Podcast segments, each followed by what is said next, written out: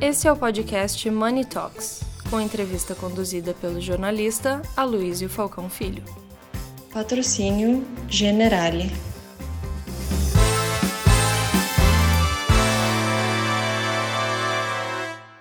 Olá a todos, bem-vindos a mais uma edição de Money Report Money Talks. E hoje nós vamos falar de empreendedorismo. É, a empresa Mobility está fazendo 22 anos e estamos aqui com as duas pessoas que tocam o business. O fundador, Oscar Kedor, e também o seu sócio, Oswaldo Melantônio, que tem uma grande, vasta experiência em empresas multinacionais e hoje não só é sócio do Oscar, como também investidor em várias startups. Nós vamos falar um pouco aqui hoje uhum. do que é tocar uma empresa de mobilidade num ambiente que está tão diferente, está em constante transformação, e justamente vocês que criaram um modelo que é um pouco diferente do, das demais concorrentes, né? Quem fala primeiro? Oscar. Oscar. Vamos lá. Como é que foi o surgimento é, da, da Mobility e por que vocês foram para esse modelo que tem, por exemplo, oferta de carros de luxo, tem ah, coisas que não se encontram na concorrência? É, na verdade, eu nasci, eu nasci eh, como representante de uma locadora alemã, a Sixt. Em 1997, 98, eu trouxe eles para o Brasil. É, mas muito rápido eu percebi que, primeiro, que o mercado tem bastante oportunidade, mas que o mercado alemão ou europeu não, não é o grande mercado para os brasileiros. Os brasileiros vão para os Estados Unidos e aí logo parti então para uma diversificação. E quando eu fui diversificar, quando eu fui trabalhar com locadoras eh, internacionais, a gente só trabalha com as grandes locadoras, compara elas. Eh, eu entendi que também seria importante ter diversificação. Então, motorhome, moto, mas o, o principal na realidade são esses produtos mais luxuosos que a gente também oferece. O motorhome aqui no Brasil tem saída porque parece que é uma coisa mais americana, né? É, não, tem, na verdade, o awareness tem aumentado muito. Agora a pandemia abriu é, muito essa, essa perspectiva e a possibilidade de você trabalhar remoto em qualquer outro local. Então, tem pessoas que têm é, sonhado bastante com isso, mas não é uma realidade para o brasileiro. O brasileiro tem medo de, de acampar ou de andar em motorhome. Já no mercado europeu, principalmente americano, eles estão acostumados. Então, é, você vê isso na rua, então você é, você tem hoje tem locadoras com milhares de motorhomes. Aqui no Brasil é, a gente tem no sul do Brasil algumas iniciativas, mas é, é, é, é muito muito pouco. Daquela época, 22 anos atrás, até agora, qual foi a principal mudança que você vê dentro do mercado e, e do consumidor de maneira geral? É interessante falar sobre 22 anos, aparentemente mudou muita coisa em distribuição, sem, nem se fala em tecnologia, hoje em dia a gente se comunica de, de uma outra forma do que há 22 anos. A, a, a, a prestação de serviço não mudou tanto, porque os clientes continuam indo para um balcão de uma locadora, tem que pegar um fisicamente o carro. É. Então, é, é, essa parte eu acho que ainda a disrupção está por vir. Então, é, a locação, hoje, por exemplo, eu aluguei um carro da Localiza e eles estão fazendo muita propaganda do Localiza Fest, que é justamente essa questão de você eliminar algumas barreiras uhum. que são super necessárias, porque a parte é, inconveniente. Você quer ter uma experiência de mais uberizada, de você entrar no, num pátio, você servir do carro que você quer e sair sem, sem muito tempo de fila. Então eles já estão conseguindo fazer isso, mas então a essência do negócio não mudou muito. Os clientes continuam indo para o aeroporto, alugando um carro, assinando um contrato e fazendo. Só a forma como você chega no, na informação que mudou dramaticamente. Hoje a gente trafega muitos dados, a gente virou uma empresa de tecnologia é, e, e cada vez mais está preparado dessa forma. E como é que vocês capturam esses dados do cliente? Como é que vocês trabalham isso? A gente tem um modelo de negócio é, que a gente gosta de frisar, que é B2B, 2C. Então a gente ajuda agentes de viagem, são cerca de 1.500 agentes de viagem aqui espalhados pelo país, que têm a confiança do cliente na mão. Então a gente quer dar toda a segurança e conforto para que esse agente de viagem possa oferecer é, ofertas com clareza mas também com clareza também nas informações, porque tem muitas informações nas uh, pequenas letras dos contratos das locadoras que não são necessariamente É, é na realidade, são contratos. Você está você tá se apropriando de um bem quando você aluga um carro. Então, tem responsabilidades ali que têm que ser esclarecidas. A gente esclarece isso deixa muito mais à luz para que o cliente possa decidir o melhor para ele. Então, o agente de viagem tem conosco uma ferramenta segura para ele poder oferecer ao cliente dele. Diferente do que se ele começar a tentar entender isso sozinho. Então, isso ainda, é, eu acho que quanto mais informação a gente tem, mais curadoria a gente precisa. Isso é um mito de que você desintermedia. É, justamente quando você tem excesso de informação, você precisa de alguém que te navegue pelo, pelo excesso de informação que existe. É, eu tenho um amigo que mora em Nova York e ele. Em Nova York ninguém tem carro, mas no é. caso dele específico, ele mora num prédio no qual a garagem original uhum. foi transformada numa locadora. Uhum. Então é um, é um sistema muito interessante porque ele tem um aplicativo e é. se ele precisar de um carro, ele vai lá, faz tudo aqui, joga um QR tá Code, o carro uhum. abre, a chave do carro está lá tá dentro lá. e ele pode fazer, pode pegar o carro Geralmente eles viajam no fim de semana. Você acha que existe espaço para esse tipo de coisa aqui em São Paulo, pelo menos? Sem dúvida. É, eu acho que isso a gente tem um agravante da criatividade da fraude brasileira. Então, eu acho que isso ainda tem que resolver primeiro isso e aí depois, porque a tecnologia já existe. Isso é, é comum na Europa, Paris, nos Estados Unidos. É, é, a gente tem, às vezes, quando a gente viaja, a gente não, acaba não podendo se beneficiar disso porque a gente não é local. É, mas eu tenho amigos que moram em Amsterdã ou na Alemanha que eles é, fazem dessa forma, já vivem assim. É, agora, aqui no Brasil, é, você tem uma criatividade enorme de você é, fraudar o sistema, então, tanto é que quanto mais você descentraliza, você sempre tem que ter um, alguém vendo se você é a pessoa que está certo, conferindo algum tipo de documento. É, essa coisa de totalmente automatizado talvez não funcione muito bem por aqui mesmo. É, eu, eu sou cético com relação a isso. Eu acho que os modelos também. Você vê, por exemplo, há pouco tempo atrás a gente estava com patinete por toda a cidade. E, só que aí você olhava, tá tá era só no, na, na, no, no, creme de São Paulo. Você na, na, em certas regiões ali hoje a gente nosso nosso escritório ficava ali na pertinho da Nações Unidas, na Verbo Divino. Ali a gente estava na fronteira desses patinetes, porque de lá para lá eles já não queriam alugar. Então, imagina com o carro. Agora, deixa eu trazer um pouco o Oswaldo para a nossa conversa. Como é que vocês dois se conheceram? Como é que essa parceria surgiu? Então, o, eu fui apresentado, eu não conhecia o Oscar, nem tão pouco a Mobility, mas eu já tinha feito alguns investimentos em startups e estava uh, procurando diversificar. Não é? Mas dentro de algum segmento que, primeiro, tivesse a prestação de serviço, que o atendimento fosse um diferencial, que a transformação tecnológica também fosse um elemento é, é, importante, não é? que tivesse uma equipe uma, é, bem alinhada. E aí o Bernardo Feldberg, que é ex-presidente da Carlson Wagon Travel, é que acabou me apresentando o Oscar. A gente se encontrou num evento, ele falou, olha, tem um tem uma empresa do qual eu sou conselheiro, nós estamos procurando um investidor. Acho que você, Oswaldo, tem todas as características, não só o dinheiro, mas o perfil não é? é e o background que poderia ser complementar ao Oscar, é?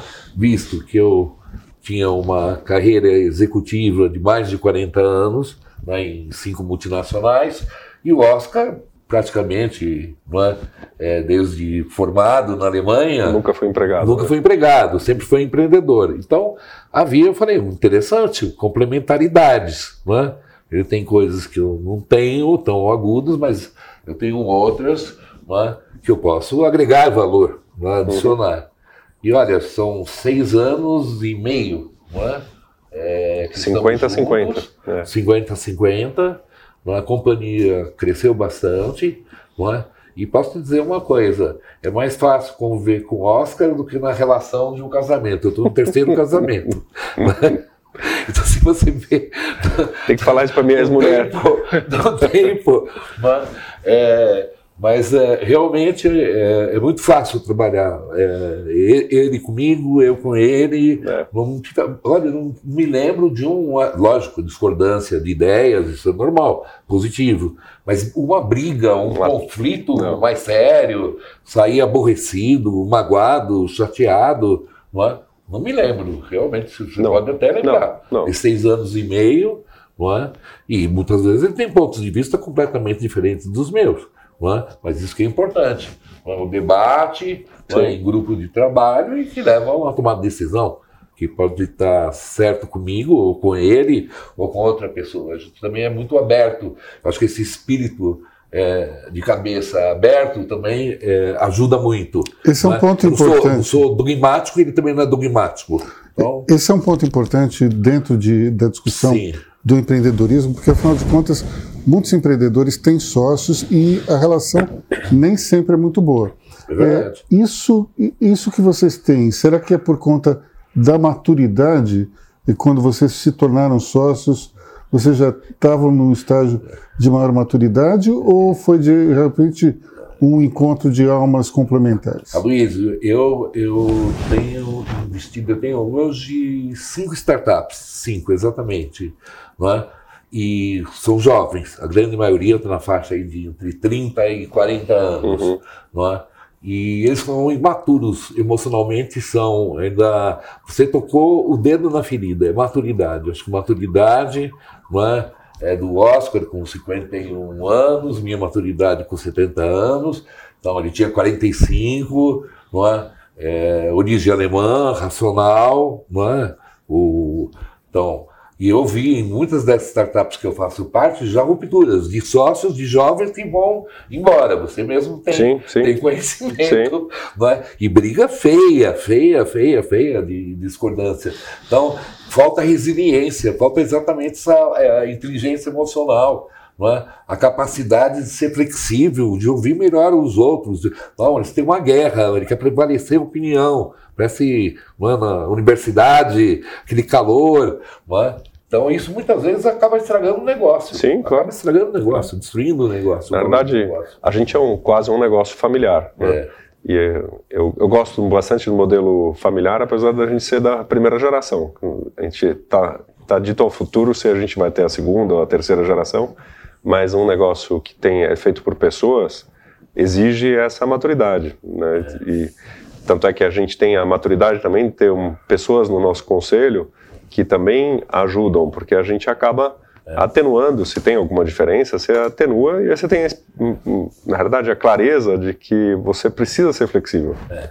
Inclusive, então, nós temos uma ideia que a gente não conseguiu colocar ainda em prática, sim. que é a criação de um conselho, uma empresa, uma SA de capital fechado. A gente fez uma transformação jurídica, eu até que propus para o Oscar, que era microempresa, e eu acho que isso dá segurança jurídica aos clientes, uma SA de capital fechado, Sim. um capital maior, os sócios respondendo não é, com seus bens pessoais pelaquela sociedade, não é, isso passa melhor no mercado desde que bem comunicado. Mas uma, uma, é, uma coisa que eu, é, que eu é, queria me, me referir. Com relação ao conselho, né? É, esse conselho de notáveis. O que, é o conselho de notáveis? Bernardo Feldberg tem 75 anos, 50 anos de turismo. Um Firmino Antônio, por exemplo, estou falando de pessoas, mas pessoas de que, que podem realmente agregar né, sabedoria, né, muita experiência, décadas de experiência para a gente é, consultar. Não é um conselho de administração, mas é um conselho só, só de saber. explicar para as pessoas ah. quem é o Firmino Antônio. O Antônio foi CEO da Cor durante muitos anos. Sim, fundador. E fundador aqui no Brasil, inclusive.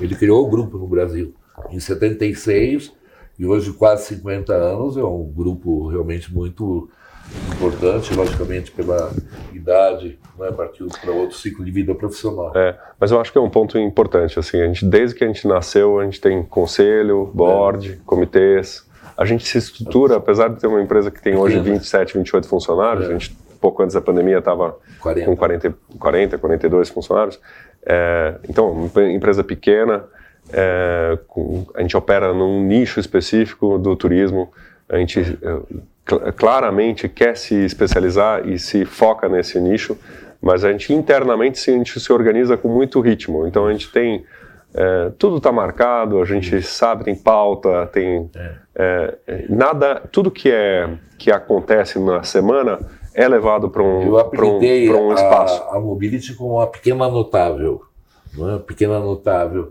E, e nós é, somos muito arrojados, quer dizer, uma empresa hoje, o que eu fiz em outras Mas, empresas... Mas vem cá, deixa eu perguntar uma coisa. Você é italiano de, de origem. Sim. Ele é germânico. Sim. E a pequena notável era Carmen Miranda, que era uma portuguesa brasileira. Explica pra gente esse apelido, então. Não, eu quero me referir que é uma empresa pequena, é? mas tem é, características de uma, uma, empresa de grande porte. O que a gente faz é? no nosso planejamento estratégico é muito difícil você ter uma pequena empresa que tem um, um plano é? estratégico de cinco anos estruturado, organizado, e a gente segue a linha do partido. O norteamento estratégico não é que a gente dizia, não, a gente é, é muito realmente é, focado. Não é? E a gente pode olhar é? três anos atrás, cinco sim, anos sim. atrás, é? da mesma forma quando a gente trata o, o colaborador.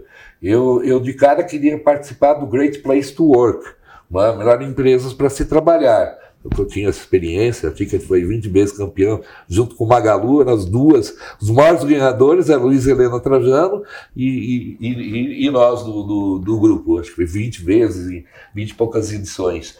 E, e a gente começou para começar com um certificado, não, para ser uma certificação, uhum. é? em termos de benefícios, todos os benefícios sociais nossos funcionários têm. Olha, plano de saúde é o MINT, não é? Não é o, o a gente preza, quer dizer, hoje quem conhece o Minter sabe que é, é uma referência uhum. no setor, não é? até para executivos. Não é? Uhum. E, e, eles têm valores de benefício para a refeição do, do, do, dia a dia, o ticket, não é? valores elevados. Agora mesmo que nós recuperamos, demos alimentação, supermercado para as famílias. Não é? Então a gente divide e nós temos, temos uma ideia de implantar o ano que vem um sistema de participação em resultados uhum. e uma estrutura de cargos e salários. A gente trata essa empresa realmente, é? ela tem, é, por exemplo, quando a gente olha com os nossos banqueiros, é? os dois banqueiros, eles não olham a gente como pequeno, eles olham a gente como no middle market. É? Empresa média. Mas está mais para. Não, não, não. Porque a gente não olha só o faturamento. Faturamento, lógico, que se olha o faturamento, o bottom line, o, a uhum. última linha. Não é? Mas se olha também as iniciativas que vocês estão tomando no mercado. Quer dizer, hoje, por decorrência, vocês estão hoje nessa, nessa graduação. Mas amanhã vocês vão estar não é? e a gente quer, e a gente Sim. tem um objetivo de crescimento muito forte, não só orgânico, mas para aquisições. Nas aquisições não deu certo ainda, porque o setor é meio complicado. Esse setor. Complicado é? como? Complicado o seguinte, quando você vai, é, se deseja comprar, não é que as pessoas não, não queiram vender para nós, eles querem, mas é difícil você, no due diligência, você na auditoria... Questão mais de é, governança, então. Sim.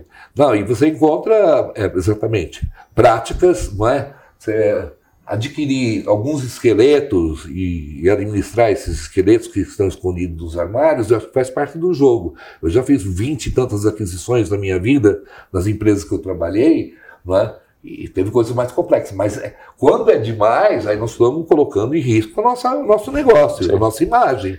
Não é? E a Mobile tem uma reputação ilibada, muito forte no, no, no, exterior. Sim. Então a gente não pode dar um passo né, que vai nos comprometer. Não é?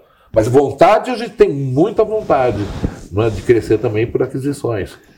A Mobility tem, tem essa reputação exterior porque vocês fazem negócio com o exterior ou o exterior aqui com o Brasil? Não, a gente tá, hoje é exclusivamente focado em, com exceção de alguns clientes, recentemente a gente até alugou alguns carros para a Copa do Mundo para argentinos, mas isso é, o, é, é, é um projeto para logo mais, a gente é focado para brasileiros que viajam para o exterior e alugam aqui no Brasil Mas também. O que eu estava me referindo não era exatamente isso. Sim, cara. você está. É eu estava me referindo com relação às nossas parcerias sem, sem comerciais. Dúvida. Sem dúvida. É? Eu mesmo, logo que entrei na Mobility, eu quis ver os players mundiais.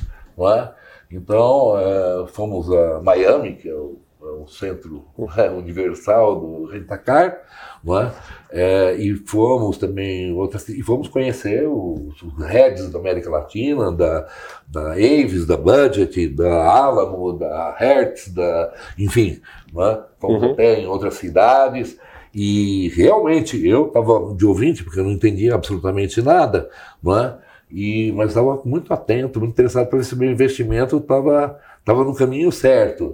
É? E a coisa que me chamou a atenção foi a reputação da empresa. É? O quanto eles acreditam, mesmo não vindo é, no Brasil, é? mas é lógico na figura do, do, do, Oscar, mas também naquilo que a gente promete e entrega. Não é? Uhum. E, uh, e quando a gente fecha um programa de incentivo, isso é para ser realizado, não é para ficar no, no papel.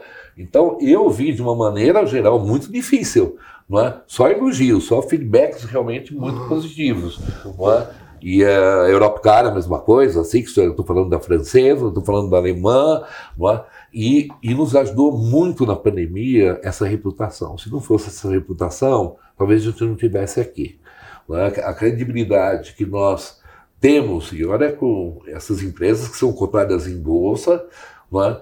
E nós chegamos a pedir é, uma renegociação, porque é, a gente tem um prazo né, para pagar, é, e pedir para essas empresas, empresa brasileira, uma pandemia danada, setor de turismo, ele fala que vai pagar o daqui para diante, é, e o passado é criar uma concordata, vai renegociar e vai pagar em parcelas, em euro e dólar. Não tivemos nenhum problema com todas os seis, sete, oito, dez, Sim. todas fizeram, fizeram uhum. confiança na gente. Isso, é, isso, tem um valor realmente para mim extraordinário, não é?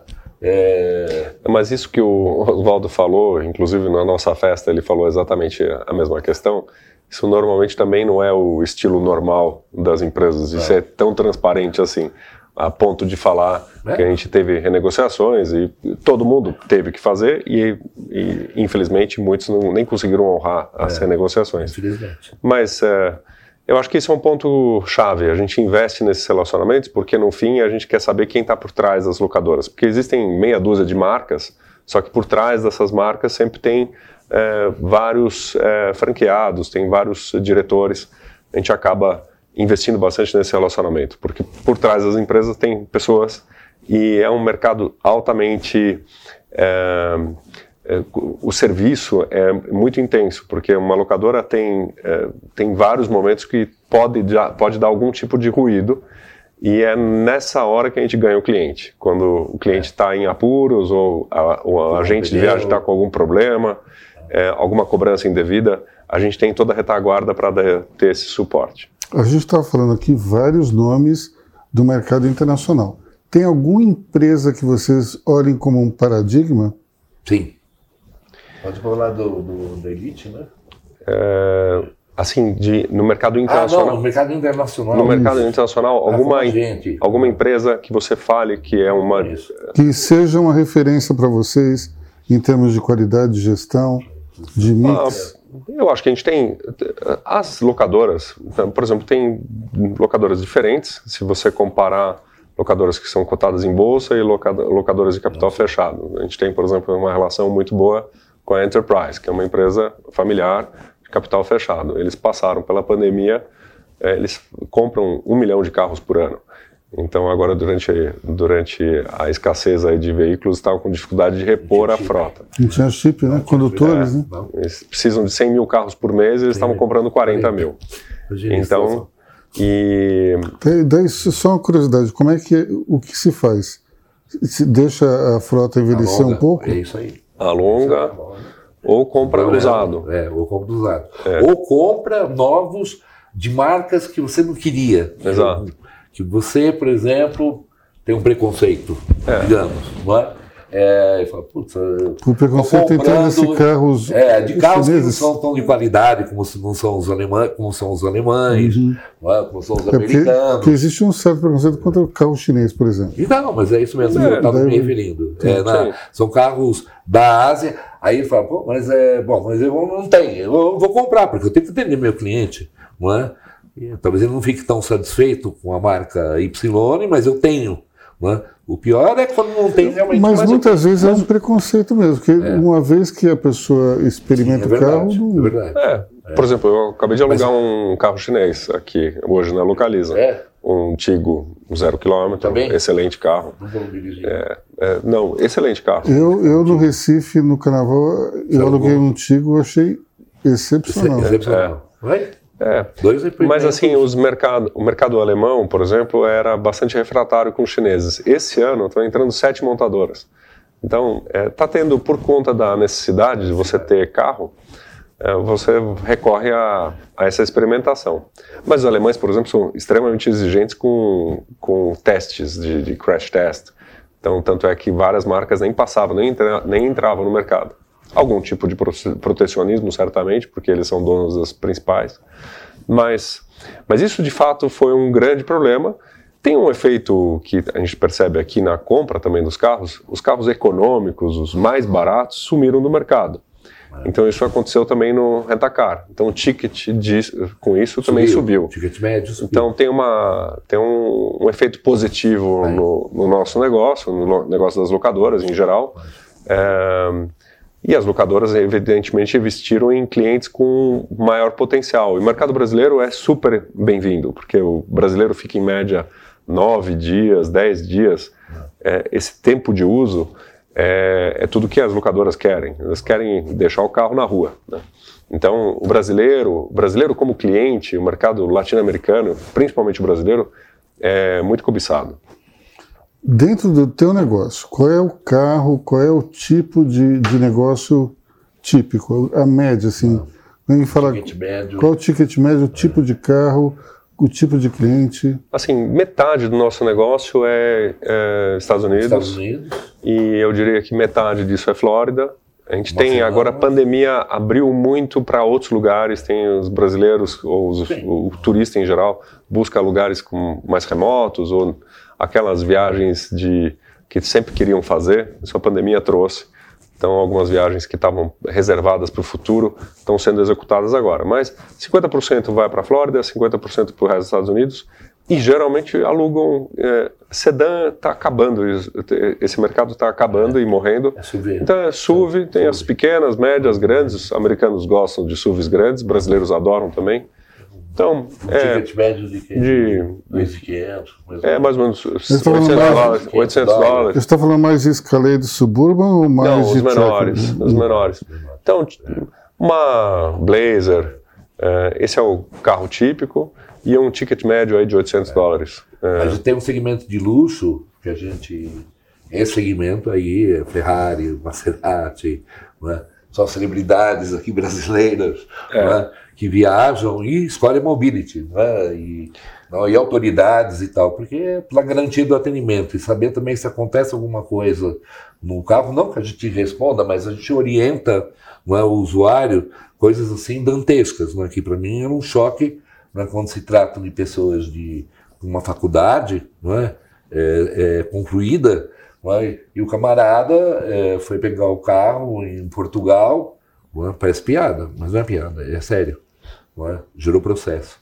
E o advogado mineiro, acho que era mineiro, não sei, uhum. agora não me lembro, mas o advogado colocou gasolina, não é? Quando é gasóleo, é, diesel, uhum. não é? Parece Sim. piada, mas é brasileiro, não é português, uhum. é brasileiro. E o, e o colocou, o que aconteceu? Bloqueou, né? O motor travou. Isso eu me lembro, logo no começo, fiquei chocado com essa realidade. Aí o cara pedia, estou com a família, tenho pequenos aqui, estou parando na estrada. Ele que foi o culpado. Ainda queria processar todo mundo. É, queria ainda botar a culpa. Processar todo mundo. Mas, ele, ele, é.